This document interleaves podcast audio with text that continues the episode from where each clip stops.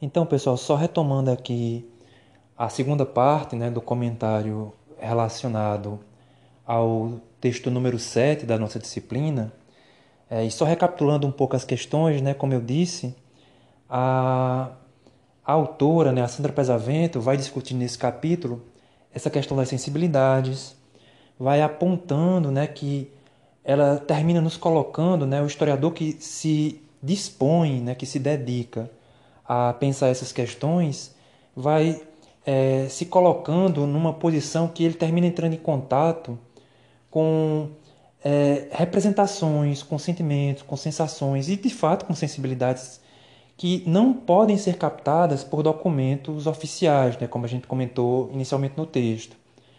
A autora, né, como eu comentei, ela faz algumas reflexões em relação à questão das sensibilidades, né, como ela, ela indica logo no início do texto.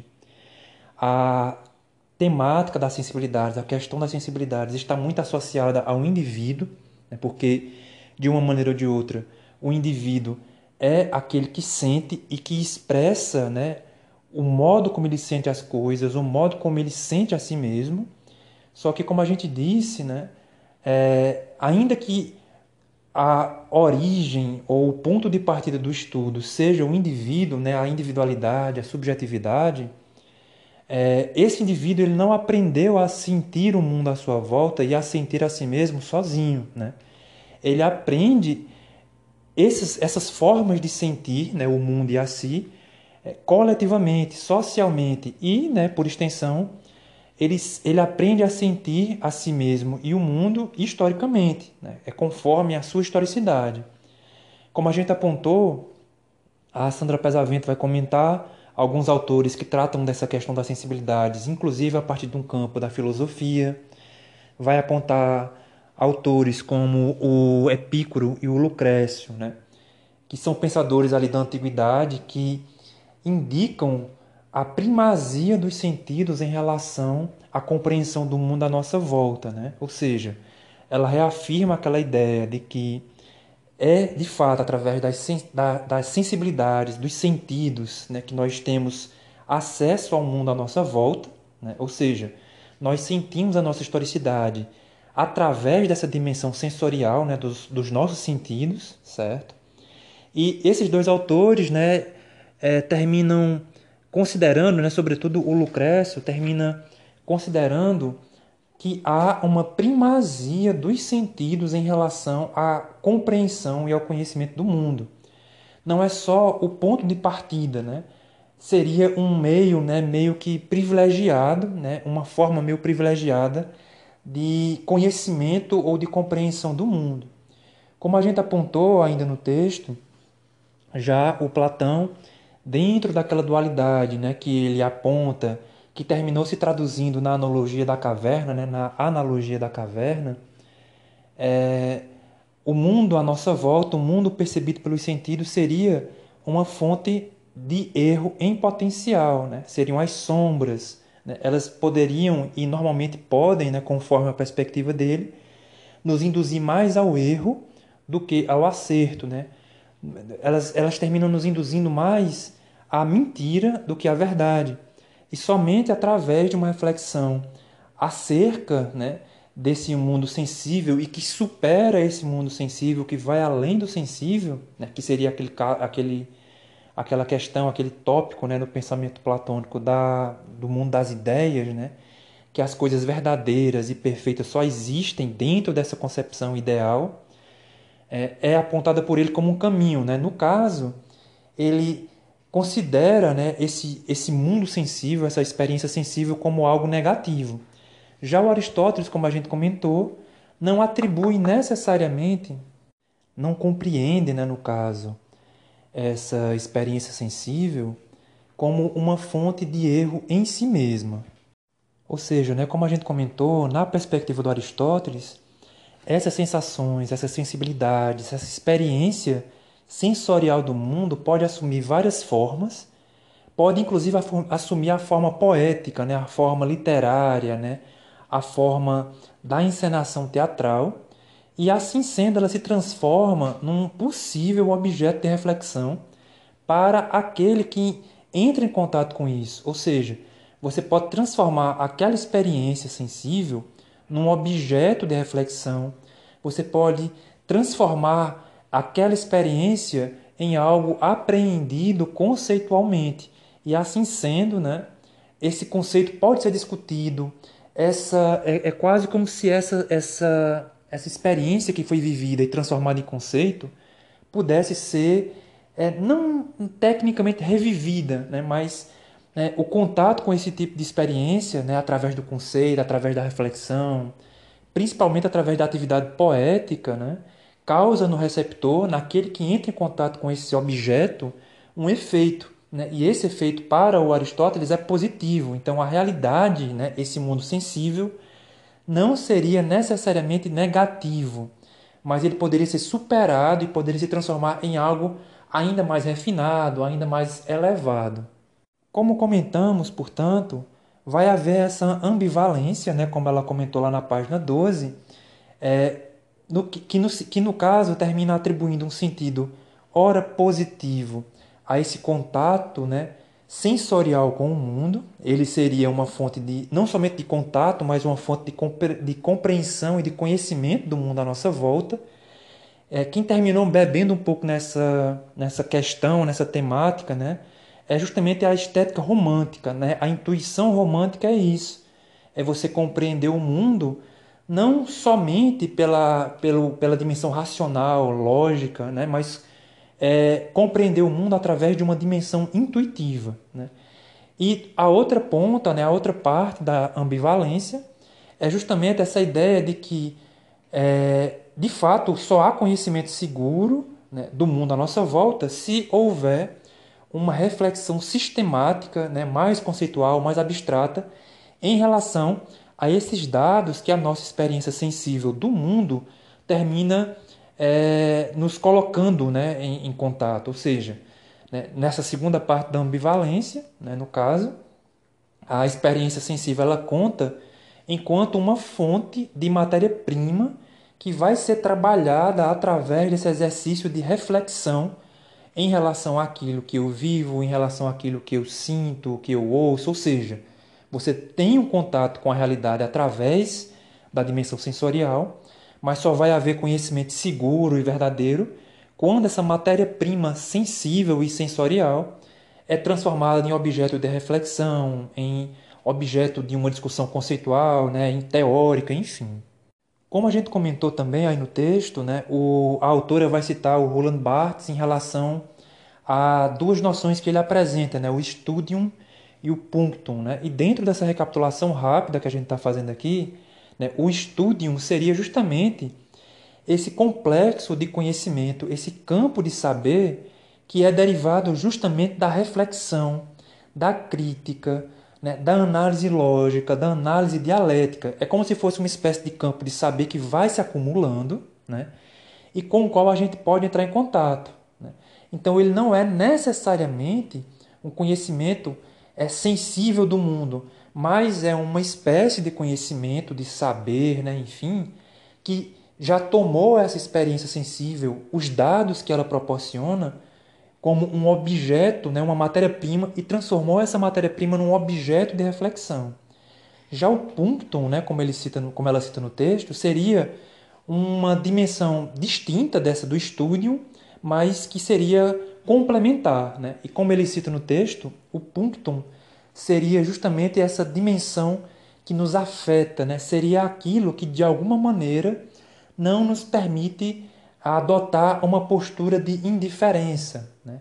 Por exemplo, né, eu imagino que vocês devem ter ouvido falar desse caso agora da, dessa criança que foi abusada, que engravidou, né? ou seja, é algo, né, só para a gente tentar explicar isso de maneira né, grosseira, né, simplificada, mas talvez de maneira prática. Né? Essa, essa, essa circunstância, né, essa violência, esse crime que aconteceu, é justamente esse punctum. Né? É algo que, quando a gente toma conhecimento, a gente não consegue ficar indiferente, né? causa uma sensação desagradável. Né? É algo que nos afeta, nesse caso em particular, sobretudo, de maneira negativa. Né? Entristece, né?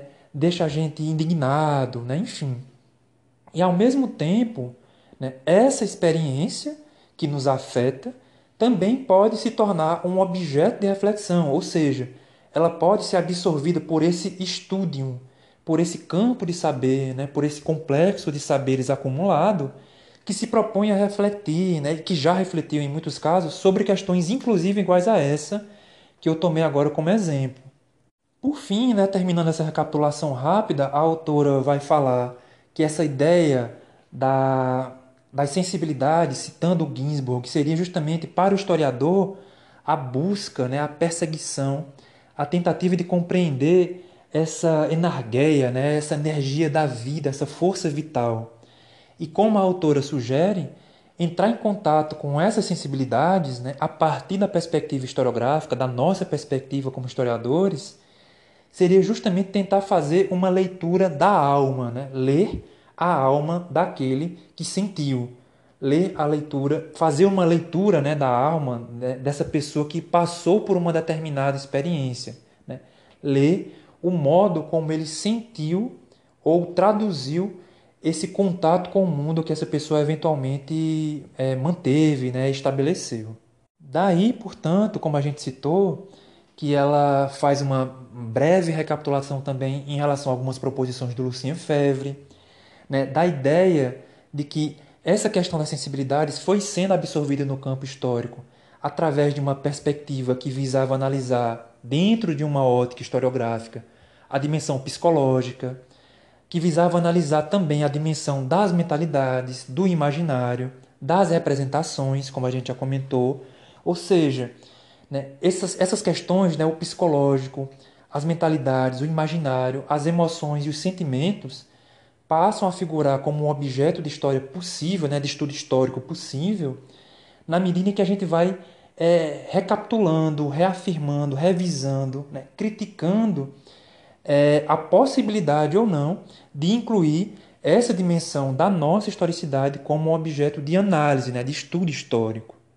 E mais ou menos no ponto onde a gente parou, ela faz uma primeira observação metodológica, que no caso é para nós historiadores, né, para futuros pesquisadores que visam é, entrar em contato com essa dimensão das sensibilidades, caberia justamente encontrar, né, é uma exigência né, de fato que se impõe, encontrar o suporte no qual essa sensibilidade está registrada. E como eu havia falado anteriormente, é, como a ideia das sensibilidades está muito associada ao indivíduo, né, à individualidade, os registros que terminam é, possuindo a, a, a possibilidade, né, de fato, de capturarem essas sensibilidades de maneira mais fácil, né, tecnicamente, aí entre aspas, enfim, né, é mais fácil entre aspas, né, e tal, seriam documentos que são muito próximos ou típicos da dimensão individual, de fato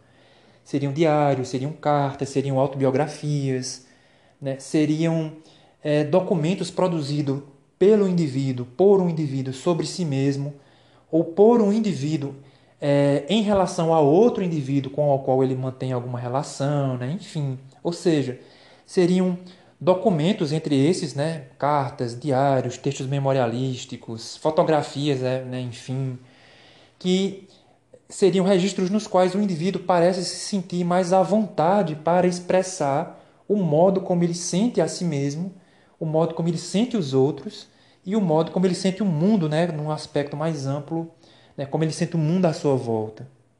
Já a segunda parte dessas considerações mais metodológicas que a autora aponta, na página 16, que é onde a gente havia né, parado, é, termina indicando como procedimento, né, como processo né, metodológico, é, a questão da hermenêutica, né, como vocês poderão ver.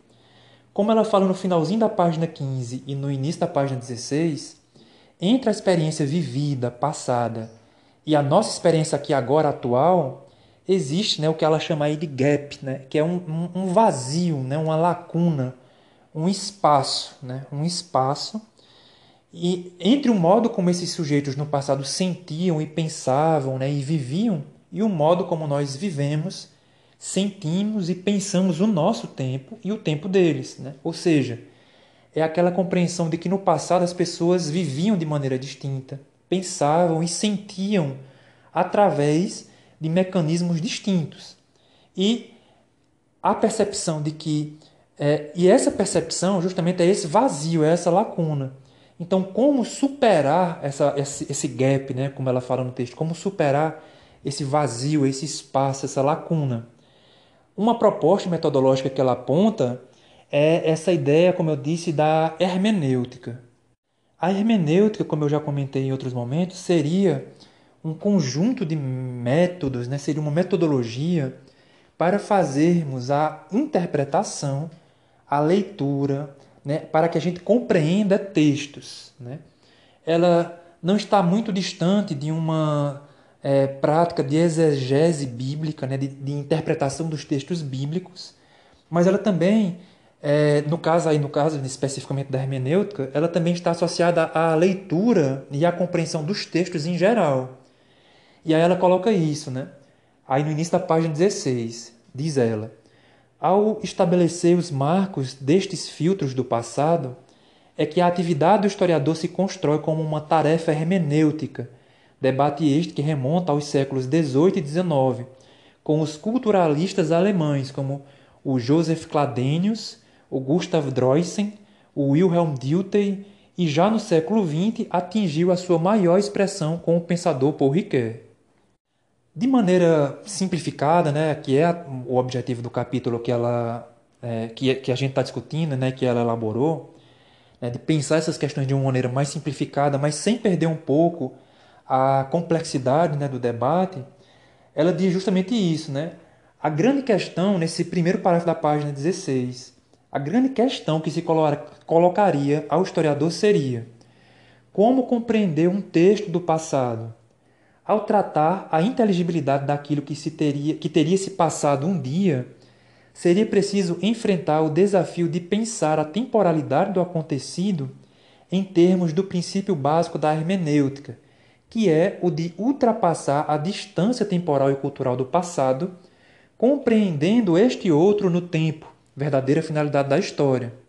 Isto porque, né, de uma maneira é, simplificada também, um dos princípios da, da hermenêutica, né, dessa teoria ou dessa filosofia da compreensão, é você justamente tentar se colocar no lugar do outro.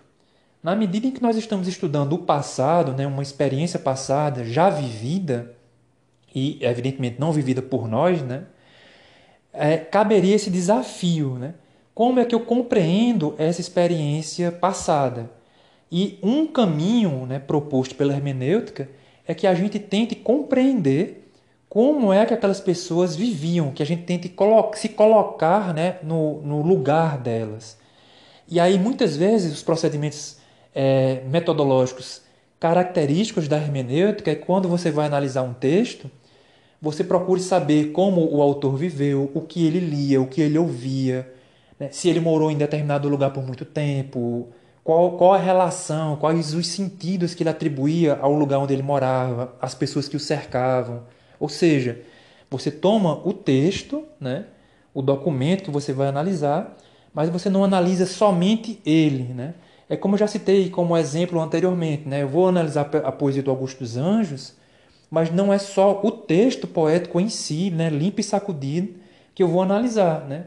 eu preciso fazer considerações e análises em relação a ele enquanto sujeito, né, que viveu, que amou, que trabalhou, né, que se entristeceu, que morava num determinado lugar, que foi para outro.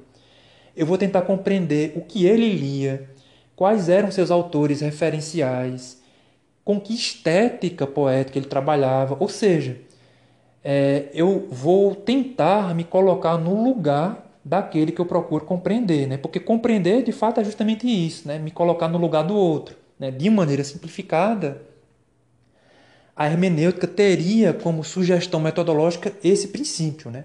Colocar-se no lugar do outro, né? Colocar-se no lugar do outro. Em relação àqueles autores que ela citou no início dessa página 16, o primeiro que ela comenta é esse autor chamado Johann Martin Cladenius.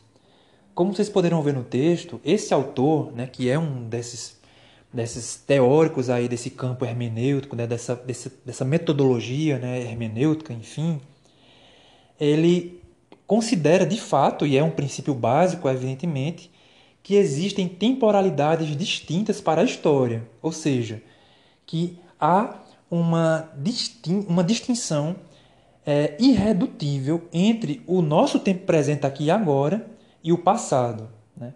E ao é, enfatizar, né, ao enfatizar essa, essa distinção temporal, né, ao compreendermos que nós vivemos em temporalidades distintas, né, o autor vai considerar, né, esse autor vai considerar que o passado é irredutível, irredutível. Desse modo, né, como eu havia comentado, um princípio, né, uma sugestão metodológica da hermenêutica é você tentar se colocar no lugar do outro. Só que na perspectiva do Cladênios, como vocês estão vendo aí na página 16, sendo o passado irredutível, evidentemente ele não pode ser resgatado, ele não pode ser reconstruído, ele não pode ser revivido. Daí, como, ele coloca, como ela coloca no texto, né, ela diz: entre as fontes deixadas e a narrativa ex post do historiador, o que acaba prevalecendo era a interpretação deste último. Se, por um lado, isto permitia que a história fosse contada de vários modos, em postura realmente avant la lettre, né, para tão científica a tão cientificista, né, século da, para o tão cientificista século das luzes, por outro lado, implicava aceitar que estas diferentes versões dos fatos se ajustavam ao horizonte de expectativas de cada época. Ou seja, né, para esse autor, o passado é uma totalidade, é um conjunto de experiências irredutível, porque ele não pode ser resgatado, não pode ser revivido, não pode ser reconstruído. O que sobra desse passado são fragmentos, né? são essas fontes, como ele coloca no texto, como ela coloca no texto, e o nosso trabalho enquanto historiadores, enquanto intérpretes do passado, é tomar esses fragmentos desse passado e criar uma interpretação através deles, a partir deles. Só que na perspectiva do Cladênios, é, em cada momento em cada época haveria uma forma de compreender as coisas de maneira distinta, né? como ele, ela coloca no texto. Né? Em cada momento, em cada época, havia uma forma de inteligibilidade específica. E aí o que, é que acontece? Para ele, ainda que a hermenêutica fosse um caminho, haveria esse obstáculo. Por quê? De uma maneira ou de outra, o que terminaria prevalecendo e, em certo sentido, até se constituindo como um, um beco sem saída, como uma armadilha, é que, sendo toda interpretação ancorada no tempo presente, né, toda interpretação ancorada no tempo presente, a gente é, estaria de fato distante da compreensão desse passado, pois a cada presente haveria uma, in, uma inteligibilidade distinta que produziria, que proporcionaria, por sua vez, uma interpretação distinta, né? Seriam interpretações distintas a cada momento. E aí, no caso, como a gente comentou, é, sendo uma realidade redutível, né? o passado sendo esse fenômeno redutível ao presente, ela cita no texto, né? Assim sendo, né enfim, nenhuma reconstrução narrativa dos historiadores poderia atingir a realidade uma vez passada. Ou seja, o princípio né, da historiografia metódica, da, da historiografia dita positivista, né, ainda que haja né, certa simplificação nisso, era aquela história de contar como tudo realmente ocorreu, como tudo realmente se passou. Só que essa perspectiva ela é muito é, devedora, ela é muito próxima dessa, dessa perspectiva cientificista. Se eu tiver o método correto, eu produzirei um conhecimento não somente neutro, não somente imparcial, é, mas verdadeiro, né, no sentido mais pleno da palavra, e eu contaria para o meu leitor o, a realidade do passado tal qual ela foi. E essa perspectiva hermenêutica não é uma perspectiva cientificista, não é uma perspectiva positivista, porque ele vai dizer que o método não garante ao historiador o poder de contar como as coisas realmente aconteceram. Né? O historiador não, não seria capaz de é, transmitir para o leitor a realidade da coisa passada, porque esse passado, como a gente indicou, é irredutível, é irredutível, né? irredutível. O que sobra desse passado são fragmentos e o historiador cria interpretações é, em relação a esse passado com base nessas fontes. E a cada época e a cada momento novo e a cada nova época, né, novas inteligibilidades permitiriam novas interpretações. Ou seja, a realidade do passado em si mesma não poderia ser é, atingida. Eu não poderia contar como as coisas realmente aconteceram, dado que o passado seria uma realidade irredutível. Já no século XIX, né, o, o Cladênio sendo do século XVIII, já no século XIX, esse outro autor, né, o Johann Gustav Droysen, já opera com uma discussão hermenêutica também, mas que possui um refinamento metodológico maior. Né? Ele considera né, que a percepção empírica do mundo, né, né a percepção empírica do mundo, é, nos indica que os homens né, do passado, que essas pessoas no passado, que esses sujeitos históricos do passado, construíram representações sobre si mesmo e sobre o mundo no qual viveram. Dessa forma, no caso, esses sujeitos históricos do passado, né, que, que viveram essa realidade que para nós é passada, esses sujeitos históricos viveram um determinado momento, viveram um presente, criaram representações sobre esse presente traduziram essas representações em os, nos mais diversos registros. E esses registros foram o que sobraram né, para nós. Né? Como ele diz, como a autora diz, né, citando o Cladênios, o passado ele de fato é uma realidade, uma dimensão, um fenômeno irredutível. Ele não, não, não pode coexistir né, no presente na sua integralidade. O que sobra do passado são fragmentos. O Droysen, né, como a gente está comentando, ele diz, de fato, né, ele concorda em certo sentido com o Cladenz, ele diz, beleza, a cada momento existe uma inteligibilidade distinta.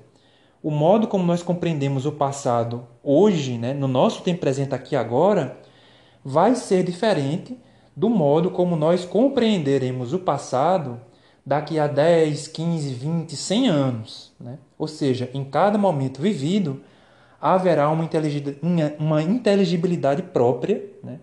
e essa inteligibilidade vai olhar, vai olhar para o passado de maneira distinta. Só que para o Droysen, esse não é necessariamente um problema. Né? Por quê? Porque, na perspectiva dele, havendo uma compreensão e uma discussão metodológica rigorosa, mesmo que nós tratemos né, tanto em relação ao passado como em relação ao nosso tempo presente, né? mesmo que nós tratemos, que nós lidemos agora, né? a gente lida com representações a cada instante, a todo momento, mesmo assim, é, a história seria possível, né? o, a compreensão, o conhecimento histórico em relação ao passado seria possível. Ela diz aqui no texto, né? Na página 17, no primeiro parágrafo. Este mundo qualificado era, pois, um mundo sensível, onde os homens do passado deixavam nas fontes as marcas de seus sentimentos e valores. Tais sensibilidades de um outro tempo se ofereciam, por sua vez, a uma percepção sensível e poderiam se tornar inteligíveis para o historiador. Mas isto ocorria dentro de certos limites, pois Droysen entendia que nada poderia atingir a realidade do tempo escoado, recuperando o insight de Cladênios. O espírito de uma época só poderia ser atingido por representações aproximativas e ilusórias, dotadas de uma capacidade de convencimento através do método e de analogias. Ou seja, né, é, do passado só nos sobra fragmentos. O passado em si é uma dimensão irredutível, não pode ser reconstruída, não pode ser revivida, não pode ser resgatada. O que nós podemos fazer em relação ao passado é criar interpretações a partir dessas fontes, desses fragmentos. Só que enquanto o Cladênios vê com uma certa desconfiança essa questão, ou seja, ah, então a cada, a cada momento, a cada tempo presente vai haver uma interpretação do passado distinta. De fato é verdade. Só que parece, ele, ele parece sugerir que, sendo é, distintas as interpretações a cada presente, elas não teriam um valor né, necessariamente é, positivo, elas não seriam, elas não teriam um significado necessariamente é, que, que, que, pudesse nos permitir a compreensão, porque a cada momento, conforme o Cladênios, nós estaríamos vendo mais a nossa interpretação do que o passado que nós tentamos interpretar, né, certo? Enquanto que para o Droysen, a gente não está preso na ilusão da nossa própria interpretação. Né? Ele diz: os homens do passado interpretavam o mundo no qual viviam, eles traduziam as sensibilidades que eles viviam, as experiências sensíveis que eles viviam, eles traduziam essas experiências nos monumentos, nas coisas, nos textos, na arte, né, na cidade que eles construíam, nos templos, nos deuses, enfim. Esses homens do passado criaram interpretações sobre o mundo no qual viveram. Essas interpretações não chegam a nós na sua integralidade, na sua totalidade. Elas chegam para nós de maneira fragmentada. Nós, né, como o Droysen tá, como a autora está citando em relação ao Droysen, nós construiríamos, na perspectiva do Droysen, interpretações sobre esse passado. Só que essas interpretações não são a verdade do passado em si. É uma interpretação com rigor metodológico, é uma interpretação com um teor crítico. Ou seja, enquanto que para o Cladênios a gente estaria muito preso nas interpretações que nós criamos, ou seja, né, todo mundo cria a cada presente, né, as pessoas vão criando interpretações distintas, e de maneira e dessa maneira o passado em si não seria compreendido, porque a cada presente haveria uma, uma interpretação distinta. O Droysen não enxerga essa questão como um problema. Por quê? Porque haveria para o Droysen a necessidade, a possibilidade de fazer uma interpretação rigorosa metodologicamente. Ou seja, ainda que em cada presente seja possível estabelecer uma interpretação distinta para o passado, essa interpretação ela pode ser mais ou menos rigorosa, ela pode ser mais ou menos adequada. E assim a gente conseguiria compreender o passado. O que eu espero que vocês estejam entendendo, né? Porque de uma maneira simplificada, para o Cladênios, era o seguinte: já que toda época interpreta o passado de uma maneira distinta, é impossível interpretar o passado, né? porque a gente estaria preso na ilusão de nossa própria interpretação. Já para o Droysen, não. De maneira, é, de, de uma maneira ou de outra, de fato, cada presente cria uma interpretação em relação ao passado. Mas essas interpretações podem assumir um rigor, elas podem assumir um rigor metodológico que transforma determinadas interpretações né, como sendo mais adequadas. Né? Nós criamos interpretações mais adequadas, mais críticas, mais rigorosas em relação ao passado. Ou seja, ainda que sejam possíveis interpretações distintas sobre o passado, né, existe a possibilidade de compreender o passado, porque nem todas as interpretações serão adequadas, serão pertinentes. E a, a pertinência e a adequação dessas interpretações né, serão derivadas justamente do rigor que o historiador, né, enquanto intérprete do passado, vai é, adotar. Como vocês poderão ver no texto, aí no primeiro e no segundo parágrafo da página 17, a autora aponta que, ainda assim, para o Droysen, haveria uma, é, uma ilusão, né, que ela vai chamar de ilusão né, ilusões da objetividade, né, que seria uma armadilha né, a partir do pensamento de Droysen. Porque o Cladênios dizia, olha, de maneira simplificada, o que ele dizia era mais ou menos isso.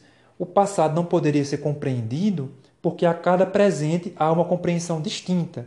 Nós estaríamos presos na ilusão das nossas próprias interpretações. O passado em si não poderia ser compreendido na medida em que há interpretações distintas. O Droysen vai dizer não, né? É possível fazer interpretações pertinentes e adequadas. Só que aí a autora está colocando essa provocação, né? Não seria aí, não, não, não seria isso é, uma armadilha que o Droysen é, elaborou, né? Que ele criou, mesmo sem perceber, Porque quando a gente parte do princípio, né, quando a gente parte do princípio de que existiriam interpretações mais adequadas ou menos adequadas, mais pertinentes ou menos pertinentes, o que estaria sendo reforçado aí não é o método interpretativo em si, né? mas a autoridade daquele que interpreta. E aí, como eu disse, é uma provocação que ela está comentando, né, que ela está indicando, porque de uma maneira ou de outra, esse risco né, do apelo à autoridade, né, da, essa falácia da autoridade, ele existe. Né? E aí, o que a autora vai dizer é o seguinte, né, no terceiro parágrafo. A solução só seria dada através de, dos hermeneutas do século XX, como o Ricoeur e o Jaus. Mas não se pode esperar que um autor como Droysen pensasse além de sua época.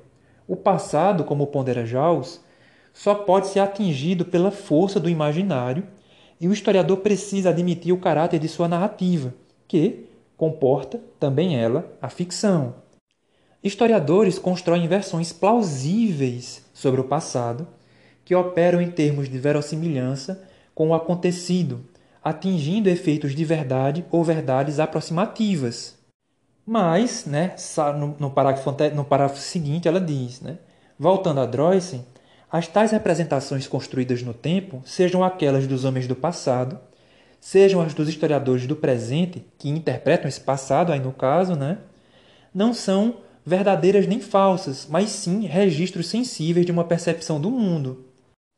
Então, minha gente, eu espero que você esteja acompanhando, porque é meio abstrato né, a, a discussão. Mas, enfim, de maneira simplificada, como a gente disse, só terminando essa discussão né, desse, desse primeiro, desses dois autores iniciais, o Cladenis vai dizer que a interpretação é, do passado ela é problemática, se não mesmo impossível, porque a cada presente vai haver uma interpretação distinta. Então, como eu disse, né, nós estaríamos presos né, na ilusão da nossa interpretação, das nossas interpretações.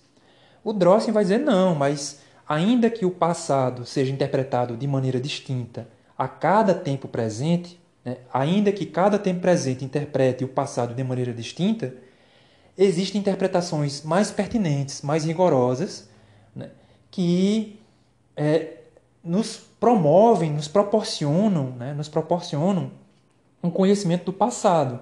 E aí a Sandra Pesavento coloca essa provocação, né? Não seria isso aí uma armadilha do, do que o, o terminou criando né, para si mesmo? Por quê? Se existem essas ilusões de objetividade, ou seja, se em cada presente há uma interpretação do passado e algumas interpretações sobre o passado são consideradas mais pertinentes do que outras, então não haveria aí uma o reforço da ideia da autoridade, ou seja, né, de que depois, né, de que dependendo do historiador que interpreta, né, dependendo daquele que interpreta, a interpretação poderia ser mais, é, poderia ser considerada mais correta, porque foi ele que interpretou. E aí, como ela coloca no texto, o primeiro elemento que os hermeneutas do século XX vão trazer é justamente isso, que não é necessariamente a autoridade daquele que interpreta. É o modo como ocorre essa interpretação. Né? Esse é o primeiro ponto. O segundo ponto, como ela coloca nesse parágrafo, né? nesse é, primeiro, segundo, terceiro parágrafo, assim como no quarto também, é que é, o modo como interpreta, como a interpretação ocorre, ela é mais, mais importante do que aquele que interpreta. Então, aquele risco da falácia da autoridade né, termina é, diminuindo bastante. Ou seja, a interpretação do Porriquer não é, é, pertinente, não é adequada, porque é o Porriquer que interpreta. A interpretação dele é pertinente e adequada porque o modo como ele interpreta é rigoroso. E esse, uh, o modo como ele interpreta pode ser avaliado por outros historiadores. Né? Então, a autoridade que ele é, detém enquanto autor não depende da pessoa dele, né? não é a autoridade do né, daquele que argumenta, né? não é a autoridade daquele que argumenta, é o argumento que possui uma solidez, né? é a, o método de pesquisa que possui uma consistência. E aí a seguinte questão é, é, é, é também curiosa, porque ela diz, né, citando Jaus, que né, no século XX nós vamos perceber cada vez mais que a minha interpretação pode parecer adequada, pode parecer pertinente, eu posso trabalhar de uma maneira muito rigorosa, mas eu sei também, eu tenho consciência de que a minha interpretação é uma contribuição. Ela não vai ser a verdade dos fatos. A minha interpretação também vai comportar elementos literários, elementos estilísticos. A minha interpretação também vai comportar elementos imaginários e ficcionais. De uma maneira ou de outra, esse risco da, da falácia da autoridade, do apelo à autoridade daquele que interpreta é diminuído, porque se você interpreta direito, né, se você faz a interpretação adequada, você não vai arrogar para a sua interpretação é, a, a correção, a adequação, a pertinência, simplesmente porque foi você que interpretou. Você sabe, né, ou, ou pelo menos você deve saber, que a sua interpretação não é a última interpretação não é a interpretação conclusiva. Você vai saber que outras interpretações vão ocorrer e que a sua interpretação foi somente uma contribuição. Daí, como ela coloca no texto, né? Ela diz aqui: é, se a hermenêutica, na sua relação com a história, busca interpretar a experiência humana em sua dimensão temporal, já escoada, tal postura reservaria poucas certezas e muitas dúvidas neste século XIX, tão impregnado pelo cientificismo e pelo racionalismo, e também no século XX, que se seguiu com a sua complexidade dos acontecimentos e manifestações culturais. Mas é como a gente estava comentando em relação àquele texto anterior. Né? É, a gente é como se, de uma maneira simplificada, o Cladênio tivesse é, muitas dúvidas e ele tivesse a certeza de que um conhecimento mais ou menos seguro, mais ou menos pertinente, era impossível. Né? Então ele terminou se perdendo nas dúvidas. O Droysen ele termina considerando que, ainda que existam dúvidas em relação ao método, é possível aplicar ou executar um método não infalível, né? não é um método infalível, mas é um método pertinente. Os hermeneutas do século XX vão refinar vão é, analisar essa questão do método da hermenêutica, do método hermenêutico, ainda de maneira mais adequada. E aquele que exercita o método, aquele que elabora sua interpretação, não dificilmente ele vai arrogar para si essa autoridade absoluta, né? Aquele dificilmente a pessoa vai falar, oh, eu falo com a verdade das coisas, né? Porque ele vai saber, né? ou pelo menos ele deveria saber, que a sua interpretação não é a verdade absoluta dos fatos. A sua interpretação é uma contribuição né, em meio a esse esforço de compreender o passado. De maneira que, ao invés de a gente ficar preso nas dúvidas, né, como o Cladênios, e retomando um pouco aquela discussão que a gente já propôs anteriormente, a dúvida, no caso, ela não seria necessariamente algo que imobiliza, algo que é, neutraliza ou incapacita o historiador de produzir conhecimento. Pelo contrário, essa dúvida né, que ela coloca aqui no texto, né, que era uma. A, a, no século XIX a gente havia. A, no século XIX havia muitas certezas. Né? A verdade da ciência, a verdade da filosofia, enfim. Enquanto que no século XIX havia muitas certezas, ao longo do século XX a gente foi cultivando muitas dúvidas. Só que essas dúvidas não inutilizam né, não incapacitam a produção do conhecimento. Pelo contrário, elas teriam aquela, como eu sugeri anteriormente, elas teriam aquela, aquela faculdade, aquela possibilidade de fazer com que a gente fique muito atento, ou talvez até mais atento, na produção do conhecimento que a gente está elaborando. Ou seja, eu não vou me imobilizar é, perante a dúvida. Né? Ou seja, eu não vou deixar de fazer a minha interpretação do passado porque eu não sei como fazer, porque eu tenho dúvida sobre como fazer. Eu vou tentar tomar essa dúvida como uma dúvida metódica. Eu vou questionar se eu estou interpretando, se eu estou elaborando a minha interpretação de maneira distinta, de maneira é, consistente, de maneira pertinente, adequada. Não é uma dúvida que imobiliza. Né? essa hermenêutica terminou considerando isso, né? não, é, não é do século XX, né? essa hermenêutica do século XX. não é uma dúvida que imobiliza, é uma dúvida que torna mais vigilante, né? que nos torna mais atentos, né? que nos deixa mais atentos ao que nós estamos fazendo. Por fim, já aí na página 18, ela vai citar um outro teórico, no caso, né, que é Wilhelm Dilthey. O Dilthey, né, no caso, de certo modo, vai retomando essa discussão, vai dialogando com o Cladenius, vai dialogando sobretudo com o Droysen, e ele diz de fato né, que essa leitura das sensibilidades é uma tarefa de decifração, como vocês estão vendo aí na página 18. Né? É você tentar representar o passado, né? porque a nossa interpretação, a nossa interpretação do passado é uma representação que nós estamos elaborando sobre o passado, né? mas essa, essa interpretação, essa representação não é elaborada de qualquer jeito, né? de, de qualquer, né? sem rigor, não, não é interpretada de qualquer forma. Daí ele coloca ainda o seguinte, né? ela cita no segundo parágrafo, né? para Dilthey, estas sensibilidades são múltiplas cambiantes, instáveis, o que implica certo relativismo das interpretações possíveis. Mas, justo nisso que seria o obstáculo ou a dificuldade para o historiador, né, se converte no próprio desafio que move a hermenêutica, buscar no estranhamento do passado os sentidos e as motivações ocultos no tempo.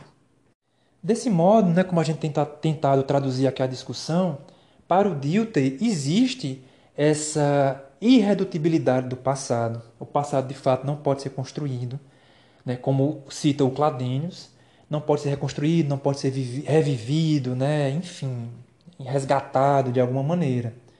Mas ele também recupera alguns elementos do Droyce. Né? Ele diz, né? o Droyce né, comentou e o, e o Dilthey também absorve essa ideia. Os homens no passado criaram representações sobre a época na qual viveram nós, em nosso tempo presente, enquanto historiadores, criamos uma interpretação do passado, sobre o passado, sobre os sujeitos históricos do passado, mas a nossa interpretação também é uma interpretação, uma representação. A nossa interpretação também é uma representação. Daí ele diz, né, que ao invés né, dessas interpretações distintas nos imobilizarem, é justamente essas interpretações e a possibilidade dessas interpretações distintas que nos movem. Né? Essa possibilidade nos move como um desafio. Né? Como eu posso compreender o passado? Né? Como eu posso compreender determinado fenômeno? E aí esse lance que a gente já havia comentado anteriormente, que ela vai citar aí na página de 18, no, século, no parágrafo 3 né, e 4, principalmente, diz respeito justamente àquela ideia da bagagem que a gente já citou. Né? Ou seja, quando a gente comentou agora há pouco o, o, a relação que o Roland Barthes havia estabelecido entre o studium e o punctum, né? entre esse campo mais reflexivo e esse campo né, do, do, do, que nos afeta, né, do que nos atinge de alguma maneira, ele diz que quanto mais preparado for o espírito daquele que se propõe interpretar, quanto mais é, quanto maior for a bagagem, né, no caso que esse historiador, que esse intérprete é, possua, mais férteis serão as colocações, as indagações e as interpretações que ele vai elaborar.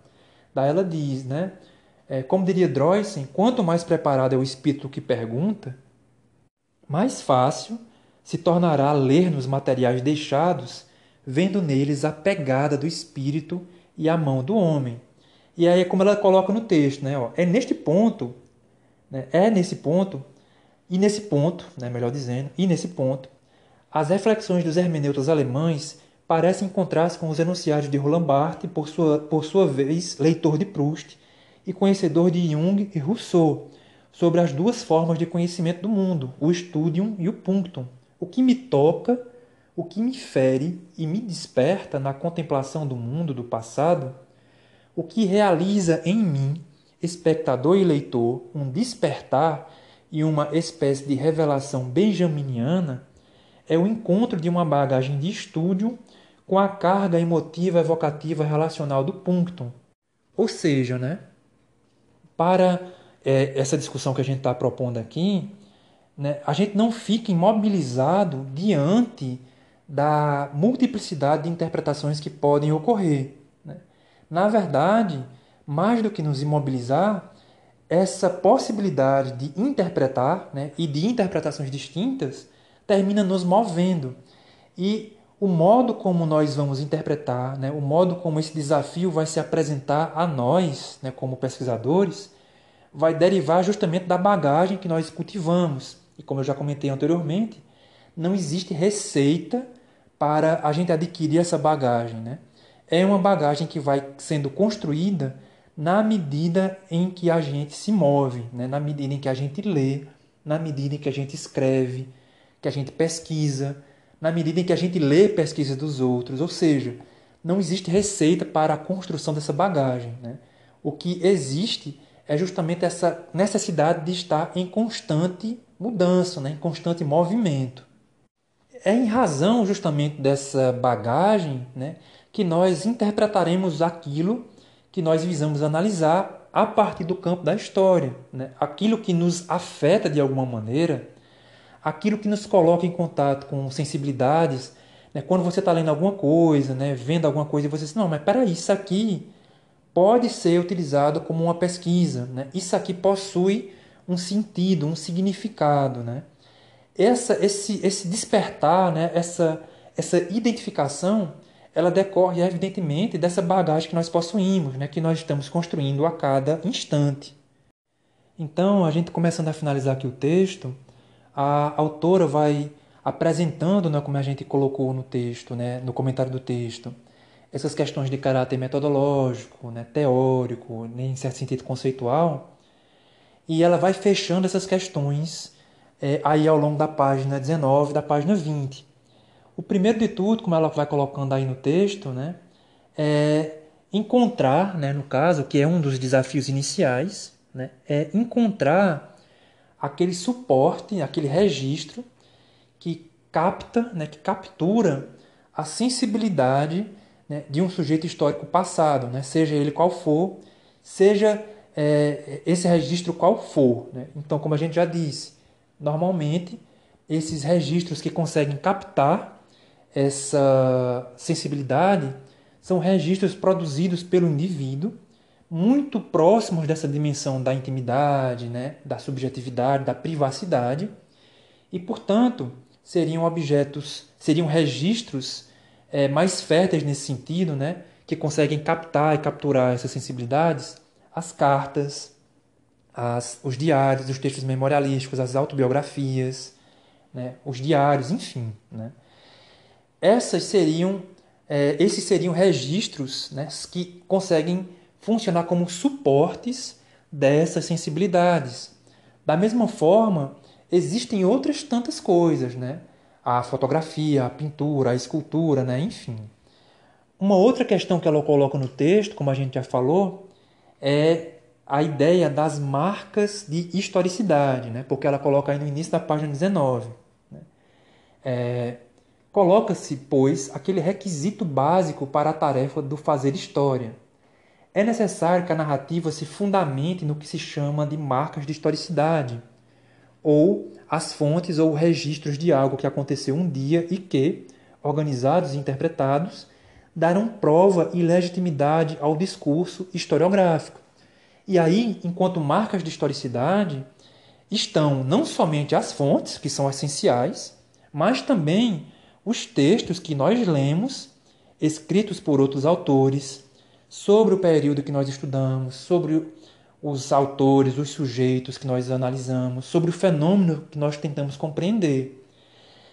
Esses textos, né, esses outros textos que nós lemos e que vão figurar lá na bibliografia de nossos trabalhos, que figuram, que estão apresentados na bibliografia dos trabalhos que nós lemos, né, nas notinhas de rodapé, seriam essas marcas de historicidade, né, as fontes e esses referenciais, né, porque a, ideia é justamente esse, né, são referenciais bibliográficos, são autores que pensaram né, alguma dimensão relacionada ao fenômeno que eu pretendo compreender. Como ela fala nesse segundo parágrafo da página, é, da página 19, É isso que vai afastar a nossa interpretação do discurso literário e ficcional em si. Né? Ou seja, eu tenho que adequar a interpretação que eu crio, que eu elaboro, aos rigores do ofício do historiador, né? do fazer história, né? dos fazeres historiográficos. E aí esses dois princípios iniciais são exigências né, é, é, indispensáveis. A fonte de pesquisa de um lado e o contato e a leitura com esses referenciais bibliográficos que vão dar coerência, dar sustentação, né, dar profundidade à análise que nós estamos elaborando, né, à interpretação que nós estamos propondo. E, evidentemente, essas fontes serão compreendidas a partir desses referenciais, e esses referenciais vão decorrer justamente da bagagem que nós estamos construindo enquanto pesquisadores, enquanto estudantes, enquanto professores. Né? Aquilo que nós lemos, aquilo que nós escrevemos vão, vão constituindo, né? vai constituir essa bagagem. Né? E é isso que a autora coloca no texto. São esses cuidados, são esses rigores, né? são essas exigências que vão tornar o nosso texto não a verdade em si, né? Eu não vou contar com o meu texto seguindo esses conceitos, esses procedimentos. Eu não vou contar a verdade tal como aconteceu, exatamente como ela foi. Né? Eu vou propor ao leitor uma interpretação rigorosa no sentido teórico, metodológico, conceitual. Ela vai é, comportar elementos da imaginação, sim. Vai comportar elementos de, de ficção também. Mas esses elementos estéticos, literários e ficcionais são controlados, né? E são esses rigores da nossa disciplina que tornam o nosso texto, né, como ela coloca aí na página 19, no segundo parágrafo, uma ficção controlada. Daí, né, no caso, e eu acho que eu vou até propor né, já de início, um, de início uma reflexão em relação a isso, né, mas isso aí depois a gente comenta, mas como ela vai colocando aí no texto, né, ao longo dessa página 19, no finalzinho da página 19 mais precisamente, é isso. É o exercício da interpretação. Né?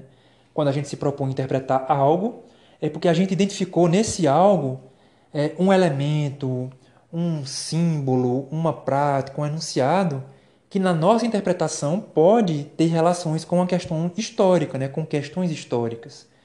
A compreensão daquilo que nós identificamos como possível sentido histórico vai ser é, ampliada, amplificada e aprofundada pela bagagem que nós construímos, né? por esses contatos né, que nós estabelecemos com outros textos e que marcam né, a historicidade da narrativa que nós elaboramos. E aí ela fala no texto justamente isso. Né? Ela diz aqui no texto, no finalzinho da página 19. Né?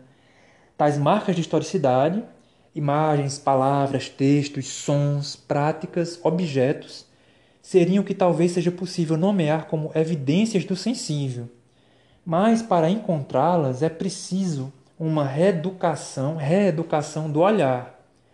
Richard Sennett, ao falar da necessidade de reconhecer na cidade moderna, transformada, descaracterizada, pasteurizada, impessoal, as cidades do passado que nela existiam um dia, existiram um dia, postula uma consciência do olhar.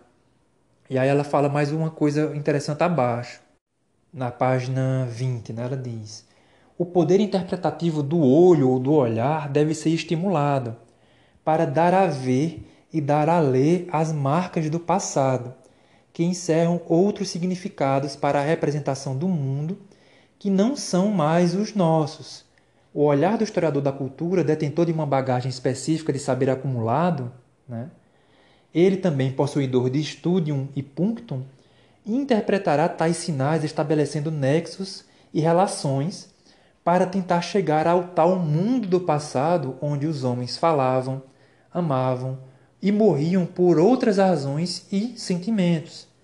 É neste procedimento que o método detetivesco de Carlo Ginzburg, né, tão divulgado entre os historiadores, se encontra como proposta se encontra, se encontra com a proposta né, de, de Walter Benjamin da técnica da montagem para uma análise das, das imagens que nos chegam ao, do passado.